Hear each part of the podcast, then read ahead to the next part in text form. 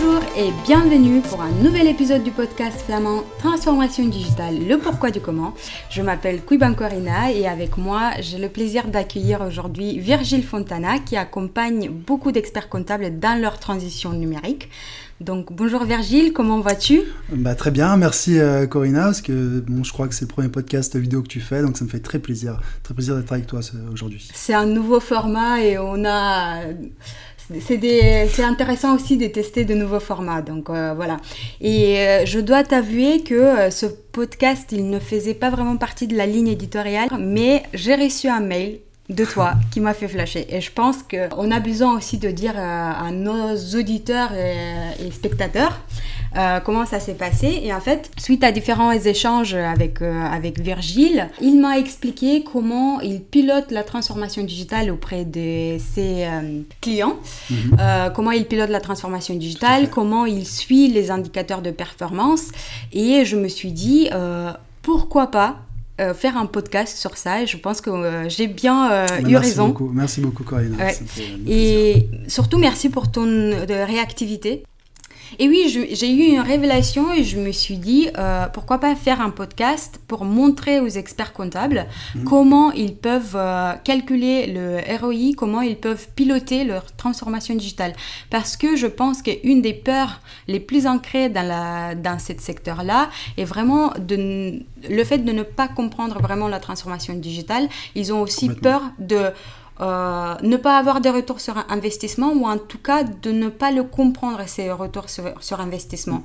Et c'est là où est ta valeur ajoutée parce que tu proposes de amener des solutions mm. euh, prêtes euh, pour leur faire comprendre comment piloter leur transformation digitale au mieux et aussi leur montrer les indicateurs de performance euh, pour euh, qu'ils puissent s'améliorer dans le temps. Gros sujet, tout à fait. Euh, gros sujet et super intéressant sujet pour, pour les cabinets, mais pas seulement. Donc, comme vous aurez compris, aujourd'hui, on va parler de la transformation digitale, on va parler de comment piloter cette transformation digitale dans les cabinets, mais plus généralement dans les entreprises, et aussi quel type de KPI suivre pour s'améliorer dans la durée. Hmm. Beau programme. Ouais, beau programme et on espère, euh, on espère d'être euh, à l'auteur. Est-ce que tu, tu, veux bien te présenter, Virgile? Oui, avec plaisir. Bah, écoute, moi je suis avant tout un passionné par le digital, par l'innovation, et je pense qu'il y a encore beaucoup d'opportunités à explorer. Donc voilà, je suis très curieux de tout ça. Et puis bah, j'aide les, surtout les cabinets comptables à prendre conscience aussi de leur maturité numérique par rapport au marché ou à leur concurrence, c'est très important. Et puis derrière, je vais les accompagner eh bien, sur toute cette transition numérique euh, qui est indispensable. Et pour toi, la transition numérique ou la transformation digitale, qu'est-ce que c'est exactement? Alors, je me méfie un peu de ces, termes génériques euh, parce qu'il y a beaucoup de, bullshit derrière. Mm. Mais euh, voilà, si je dois te répondre exactement, pour moi, c'est la mutation des, des process au sein d'une entreprise. Euh, vers une modernisation, donc par l'automatisation, par la dématérialisation. Pour moi, euh, on est plus en phase d'accélération digitale, parce qu'on a, commencé euh, toute cette modernisation justement là, donc on a commencé à intégrer des outils, on a commencé, donc on est plus dans une phase d'accélération digitale. Voilà, mm. donc c'est un peu ambigu, il beaucoup, on parle de transformation digitale, euh, c'est très large, très vaste, il y, a, beaucoup de choses dedans, et puis il faut aussi savoir que ça dépend des secteurs, euh, des entreprises, on n'est pas tous au même niveau euh, sur, mm. sur ce sujet-là, donc voilà. Et effectivement, il y a eu beaucoup d'études aussi qui ont montré que pas toutes les entreprises sont au même niveau de la transformation mm. digitale. Mm. Il a des soi-disant beginners et il a d'autres qui sont très avancés dans notre transformation digitale. Et euh, oui, je, je, te rejoins là où tu dis que c'est vraiment une, une évolution parce mm. qu'il n'a pas d'entreprise aujourd'hui qui n'a pas au moins un canal digital. Exactement, on n'est pas dans une euh, transformation, mm. c'est vraiment profond une transformation. Mm. Pour ça d'ailleurs qu'on parle, parle même presque plus de transition, voilà, vraiment une évolution comme tu disais. Et voilà, et moi je vois vraiment une, une avancée, euh, comme ça, une accélération, et, et, ce qui des fois euh, peut être compliqué, parce que quand on avance euh, comme ça, des fois même à l'aveugle, et ben c'est là qu'il y, y, a des drames parce que les, les, collaborateurs ne sont pas assez formés, pas assez sensibilisés, et qu'il peut y avoir des points de rupture avec la direction. Mm. Donc ça peut être dangereux aussi. Ouais.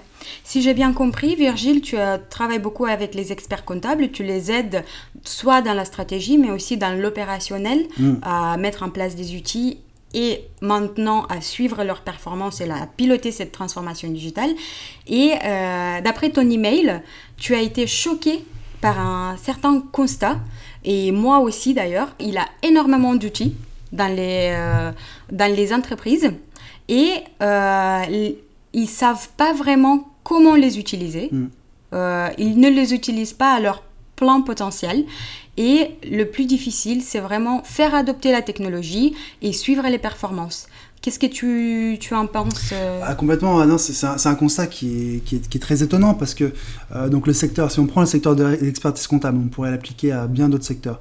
Mais euh, c'est vrai que récemment, il y a eu beaucoup de nouveaux acteurs, notamment sur la dématérialisation avec RSC Bank, Use, iPadVat, etc. Et, et en fait, il y en a tellement aujourd'hui ils ont tellement voulu répondre à un besoin des experts comptables, il y en a tellement aujourd'hui que c'est presque impossible de tous les connaître ou au moins de les maîtriser.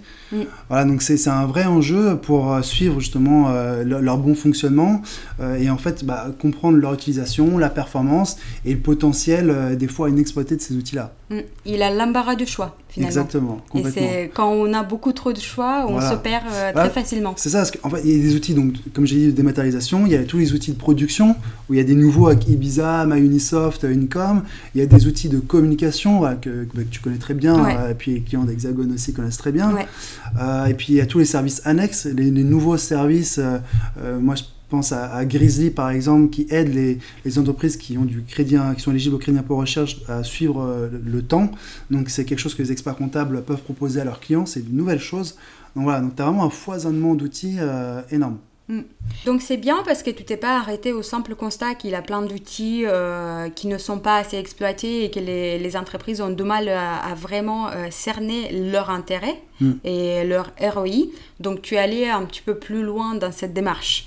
Et euh, ce qui je suis curieuse, donc tu as essayé de vraiment voir les indicateurs de performance euh, de trouver vraiment ce fameux Graal euh, auprès duquel euh, toutes les entreprises essayent de le trouver et surtout aussi les experts comptables parce que c'est mm. c'est quand même un métier assez particulier qui est assez ancré dans les chiffres. Il aime bien avoir le mm. résultat, il, il, aime bien le saisir, et le, ouais, voilà, et le voir là et le comprendre cet indicateur de performance-là, hmm. sur quoi il se base exactement? Sur quoi toi tu l'as basé? Est-ce que c'est les chiffres d'affaires? Est-ce que euh, c'est le gain de performance? Est-ce que tu pourrais nous expliquer mieux? Ouais, alors en fait, effectivement, à la suite du constat, moi je me suis dit qu'il fallait gagner en clarté. Et en clarté pourquoi C'est effectivement euh, bien comprendre où est-ce qu'on en est euh, sur la partie numérique et euh, concrètement, on parle de ROI, quel quel retour sur investissement Parce qu'on fait, ces experts comptables investissent énormément aujourd'hui dans le digital. Voilà, et des fois à tort. Donc voilà, j'ai voulu vraiment m'axer là-dessus. Et donc tu as des, indicateurs qui sont vraiment indispensables, voilà, qui sont par exemple, si je prends un outil, euh, mon expert en gestion MEG, bah, il faut réussir à, pouvoir suivre bah, le nombre de licences par module, euh, combien de clients utilisent les notes de frais, combien de clients utilisent la facturation, ces choses-là. Il faut réussir à avoir aussi un, un, cumul pour voir la, progression au fil des mois, combien de licences au total vont augmenter. Et enfin, eh ben, il faut réussir à savoir euh, combien on a de, collaborateurs ou clients utilisateurs par rapport à ceux qu'on a considérés comme potentiels utilisateurs, pour vraiment voir, pour vraiment pouvoir se dire, ok d'accord, il y a mm. aujourd'hui euh, tant de collaborateurs qui l'utilisent, on a fait une belle progression, un beau déploiement, mais il y en a encore la, plus de la majorité encore qui, ne l'utilisent pas. Donc mm. ça permet aussi de remettre un peu en perspective les choses. Donc on est vraiment sur, comme j'ai dit, l'utilisation, la performance et un potentiel euh, inexploité euh, des fois. Donc là-dessus. Et derrière, faut retourner un peu à la source du besoin. Quand on mm. veut calculer ROI, c'est aussi qu'on veut comprendre, on utilise ces outils-là pour avoir un gain de productivité. On a besoin d'un gain de temps sur la saisie comptable, si on parle des experts comptables. Et en même temps, eh ben, on a envie de savoir euh, combien de nouveaux clients, grâce à ces, tous ces nouveaux services, euh, avec ces outils-là, euh, c'est ça derrière, on propose de nouveaux services, combien de nouveaux clients on a réussi à avoir. Donc en connectant la GED des outils de production mm. et aussi les CRM, on va réussir à avoir bah, le chiffre d'affaires généré grâce au numérique. Et quand on met en relation avec les investissements que le cabinet a pu faire, c'est là qu'on voit si on est dans la bonne voie ou pas du tout. C'est intéressant ce que tu me dis parce que j'ai eu la chance d'enregistrer un autre podcast avec Mathieu Dormé sur la communication interne mm. et il expliquait en fait à quel point c'est indispensable d'avoir une communication interne dans un projet de transformation digitale ou un projet stratégique pour l'entreprise. Ce qui est derrière, euh, finalement, les collaborateurs, ils doivent suivre. Et mm. s'ils ne suivent pas, c'est compliqué. Du coup, je me demandais, est-ce qu'il a un pont entre euh, l'humain, de la communication interne, les collaborateurs, mm. et ce que toi, tu fais mm, Un pont entre l'humain et, la, technologie, la data, bah, c'est super important en fait. C'est un facteur clé, euh, l'humain. Et on, s'est bien vite rendu compte que sans, enfin, l'un sans l'autre ne, peut suffire en fait. Mm. Voilà, donc c'est vraiment primordial d'arriver à les lier. Et euh, aujourd'hui, c'est ce que j'ai mis en place. C'est euh, utilisant euh, donc cette, data, et ben on, a réussi à donner des objectifs aux collaborateurs pour justement les impliquer encore plus dans ce changement-là. Mm. Et c'est quel type d'objectifs que vous avez mis en place? Alors, il y, en a, il y en a plein, mais, mais par exemple, si on repart sur l'exemple de, Meg, mm. et ben on a, il, y a un, il y a un collaborateur où on a estimé qu'il avait 20 clients qui pouvaient utiliser ces Meg. Et donc on s'est dit, bah voilà, on va lui mettre, il faut qu'il ait 5 nouveaux clients utilisateurs euh, par semaine. Et une fois qu'il atteint l'objectif, eh ben, euh, le responsable va être alerté automatiquement, vu mm. que tout est connecté en fait. Et comme ça, le, responsable va pouvoir le féliciter. Mm. Euh, donc c'est vraiment apporter une nouvelle approche à la, transition numérique par les objectifs par un petit peu de gamification. Voilà, c'est pas complètement la gamification, mais on en est un peu au début. Euh, et, je trouve ça bien parce que c'est, hum, ça apporte une nouvelle façon, euh, on va dire, d'engager euh, les collaborateurs dans cette mm. période de changement-là. Je vais te poser une bête de question. j'imagine que les, cabinets comptables et les entreprises, elles doivent être super contentes de pouvoir suivre tous ces avancements-là, de pouvoir suivre les performances des collaborateurs. Mm. Mais est-ce que les collaborateurs, ils sont contents? De suivre. Bah oui parce que oui parce qu'en en fait l'idée c'est pas voilà c'est pas du tout de fliquer ou de créer une concurrence malsaine. Mm. et c'est vrai que ça, ça, peut être pris comme ça mais il faut expliquer les choses. Il faut expliquer que c'est justement pour euh, pour les accompagner là-dessus et, très vite voir quand ils ont besoin de plus de formation. Mm. donc on, voilà on est vraiment dans, dans l'accompagnement euh, long terme euh, comme ça. Donc oui effectivement là, là, les collaborateurs avec qui j'ai discuté ça s'est très bien passé parce qu'on a pris le temps aussi. Mm. parce qu'on a pris le temps d'expliquer qu'on n'est pas là encore une fois pour fliquer euh, et qu'on est là tous ensemble pour faire évoluer, pour faire avancer euh, l'entreprise. Mm. Donc on parle bien d'un outil euh, sans le nommer, c'est le business intelligence. Est-ce que tu pourrais vraiment nous expliquer en quoi ça consiste et s'il est utilisé dans d'autres types, dans d'autres domaines au secteur? Ouais, alors effectivement, on parle beaucoup d'intelligence artificielle mm. et, et d'IA. Et euh, sa petite sœur, on va dire, la BI, la Business Intelligence, est, est quand même euh, super aussi. Et, c'est vrai que c'est pour le, le transfert de, de, flux de données. Mm. Euh, et qu'après, on va pouvoir modeler la façon qui, qui, nous convient. Et aujourd'hui, bah, la BI est beaucoup utilisée principalement dans la finance. Mm. Moi, je trouve, j'ai discuté avec des contrôleurs de gestion voilà, qui l'utilisaient depuis, depuis bien longtemps. Et, d'ailleurs, il y a eu un webinaire au début du mois euh, de l'Ordre des experts comptables, euh, euh, Paris en tout cas, qui, qui, était justement sur la data, le big data, la BI l'IA, parce qu'il y a beaucoup de possibilités avec de nouveaux services à proposer aux clients d'experts comptables sur la, sur la gestion, tout simplement. Mm. Donc voilà, donc c'est quand même encore un gros enjeu et qui est déjà bien ancré sur la finance.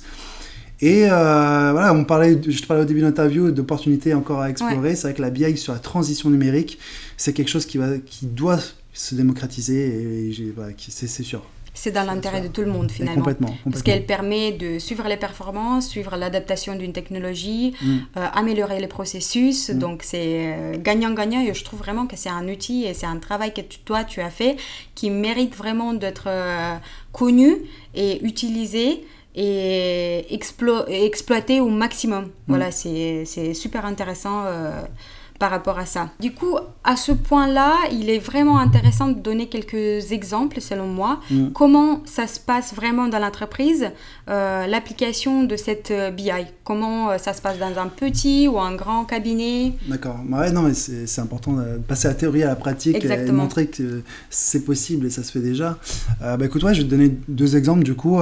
premier, donc pour un cabinet entre 10-15 collaborateurs et puis bah, un autre plus conséquent avec près de 200 collaborateurs. Et, ce qui est intéressant en plus, c'est que c'était pas les mêmes besoins, les mêmes attentes et pas les mêmes difficultés non plus. Donc pour le premier, le, plus petit, euh, eux, ils avaient vraiment l'impression, la sensation de, bien comprendre leurs outils. Ça veut dire que du coup, ils avaient moins d'outils qu'un plus gros cabinet. Donc ils se faisaient un point un peu tous les mois. Et euh, rapidement, ils voyaient euh, combien de clients, pour combien de licences à peu près. Ils faisaient un suivi, d'ailleurs sur Excel. Et puis, voilà, ils, aidaient les collaborateurs qui, qui, selon eux, avaient le plus besoin, ces choses-là. Mm. Juste pour faire une petite parenthèse, je suis curieuse euh, en termes de nombre d'outils. Est-ce qu'il y a une différence entre les petits cabinets et les grands mm. cabinets? Oui, oui, complètement, parce que euh, on va dire qu'un euh, petit cabinet a moins de budget. Mm. Déjà, donc des outils comme Silae, il y en a beaucoup moins qui, qui vont les avoir. Donc, ouais, sur un, sur un cabinet de 15 euh, ou moins collaborateurs, on est entre 5 et 10 outils à peu près. Si je compte, euh, c'est compliqué. LinkedIn par exemple, des fois ils l'ont, mais ils mm. l'utilisent pas. Ouais. Voilà, tu vois, donc voilà, entre 5 et 10, je dirais. Alors qu'un plus gros cabinet, euh, ils ont envie de tester des choses, ils ont des fois même des responsables sur le digital en interne. Donc on est beaucoup plus entre 10 et 20 outils, et des fois même, même plus. Quoi. Mm. Ah, donc ça rejoint aussi le, foisonnement, c'est-à-dire que quand tu as, 20 outils, 25 outils, il euh, faut réussir à tout gérer. Quoi. ça commence à être compliqué. Ça devient être compliqué quand tu as 5-6. Euh, alors, euh, ouais, on a, on a bien le choix, mais il faut savoir les choisir avec pertinence et les utiliser surtout. Exactement, exactement. Et donc sur mon, sur mon petit cabinet, c'est vrai que le, ils avaient un, souci sur l'engagement des collaborateurs. On en parlait en mm. plus exactement. C'est que euh, au bout d'un moment, bah, ils, avaient perdu de vue le, le pourquoi. Les collaborateurs avaient perdu de vue le pourquoi. La direction, bon, ils avaient en tête effectivement le pourquoi pour gagner de, de, du chiffre d'affaires, bien sûr. Mais euh, ils avaient perdu cette. Du coup, il y a vraiment une perte de motivation. Donc, on a mis en place euh, la BI. Et ça a permis déjà de gagner du temps sur l'analyse, parce qu'avant c'était sur Excel, il fallait tout euh, et, enfin, exporter euh, déjà les Excel des outils, les mettre sur un Excel, faire un tableau croisé dynamique sur. Euh, ça pourrait être très, très très compliqué. Donc il y a eu un vrai gain de temps sur ça. Il y a eu aussi de nouveaux sujets qui ont, pu, qui ont pu être mis sur la table parce qu'on s'est rendu compte sur la, sur la communication, par exemple par rapport au site internet, qu'il y avait encore beaucoup de choses à faire. Donc mm. voilà, donc euh, effectivement, ça a pu on a pu mettre en place des actions euh, sur ce sujet-là. Et après, avec une analyse bah, plus poussée, plus, plus fine, je dirais, ça a permis de se rendre compte euh, effectivement qu'on était très loin des attentes de la direction sur certains outils. Et donc, il y a une vraie remise en question qui s'est mise en place, aussi à la direction, et on a pu remonter d'un niveau au niveau un peu stratégique. Et c'est là qu'on a pu eh bien, euh, faire des groupes de travail avec les collaborateurs, reprendre un peu de la formation, euh, les, vraiment les, euh, évoquer des sujets voilà, que peut-être qu'ils n'ont pas osé évoquer avant. Donc petit à petit, voilà, ils ont, on a tous mieux compris comment il fallait faire avec le digital et comme on l'avait déjà mis en place avec la BI et les tableaux de bord, ben, on a pu suivre tout ça tranquillement au fil du temps. Mm. Et dans les gros cabinets, grosses structures, comment ça s'est passé? Alors, donc le, plus gros cabinet, là par contre la vision stratégique euh, c'était bon. Euh, bon il y a toujours des personnes qui ont, qui ont du mal, hein, mais euh, globalement voilà, c'était acté là-dessus. Et eux, on en parlait justement, ils étaient vraiment là pour tester un maximum d'outils et ils se sont essoufflés, tout simplement. Mm. Au bout d'un moment, au début, tu avais peut-être trois personnes en charge, puis deux, puis une. Et à la fin, ils regardaient même plus vraiment les résultats et ils avançaient bah, à l'aveugle. Voilà, comme ça, avec énormément d'outils et on ne sait pas exactement euh, comment, comment ils fonctionnent. Donc c'est important euh, en fait de, comprendre euh, bah, les outils qui étaient largement déployés où le boulot avait été fait, pas de souci. Ceux où il y avait besoin de remettre un peu une, une couche sur la formation sur, auprès des collaborateurs, un peu plus de suivi et puis bah, ceux qui, euh, les outils qui ne fonctionnent pas parce qu'ils ne sont pas adaptés aux clients des collaborateurs, mm. euh, par exemple. Mm. Donc avec la BI, justement, on a pu répondre à toutes ces questions-là très rapidement, vraiment en quelques jours. Euh, ensemble, on a, ça a pu vraiment aller très vite. Donc ça, c'est vraiment intéressant. Et puis derrière, une fois qu'on avait fait ça, qu'on avait donc rationalisé les investissements du cabinet, ça a permis aussi de, se rendre compte aux autres collaborateurs eh ben, que euh, leurs collègues gagnaient vraiment du temps de saisie avec les outils euh, déployés euh, chez leurs clients. Quoi. Mm. Vraiment, c'est super intéressant cet outil. Je trouve que c'est vraiment un pas vers l'avant parce que ça va, va, permettre aux entreprises de mieux appréhender cette transformation digitale, de mieux la piloter, de trouver les bons indicateurs par rapport à leur propre entreprise. Et ce qui est le plus intéressant, le fait de connecter tous ces outils-là hmm. sur un seul et unique tableau de bord. Et de pouvoir vraiment voir les chiffres qui sont le plus pertinentes par rapport à leur activité à hmm. eux. Et en même temps, ils peuvent recevoir des euh, recommandations. Parce hmm. que si l'outil, il n'est pas euh, exploité à son plein potentiel, mhm. bah, ça veut dire qu'il reste une marge et qu'il a des choses à faire. Si euh, LinkedIn, euh, par exemple, ou un autre outil, euh, HubSpot, ou un outil de dématérialisation, il n'est pas utilisé, on va mettre en place soit des formations, soit de, de incitations à l'utiliser, etc. Mhm. Et je trouve que c'est vraiment intéressant pour les experts comptables, mais pas seulement. Donc, euh, Non, mais vraiment pour toute entreprise, sur la partie numérique, c'est important de, de, de, clarifier les axes d'amélioration, vraiment mm. de se rendre compte, parce qu'on on, croit effectivement qu'on connaît, et, et, la BI permet justement d'aller encore plus loin que les analyses qu'on peut faire. Et donc une fois qu'on a constaté ces axes d'amélioration, c'est là où on peut être accompagné par, euh, par des acteurs, par des experts mm. euh, justement sur le numérique. Je te remercie énormément pour avoir accepté notre invitation. Merci, merci pour l'invitation. C'est super intéressant. Euh, je pense que ça va être instructeur aussi pour les, les experts comptables. Mm. J'espère qu'ils vont bientôt te, te contacter pour, pour pouvoir vous offrir ton service. Euh, et pour ceux qui sont restés avec nous jusqu'à la fin, je vous souhaite une très belle journée. N'hésitez pas de mettre un pouce en l'air, un petit commentaire, à partager à un ami ce podcast et bonne journée. Ciao ciao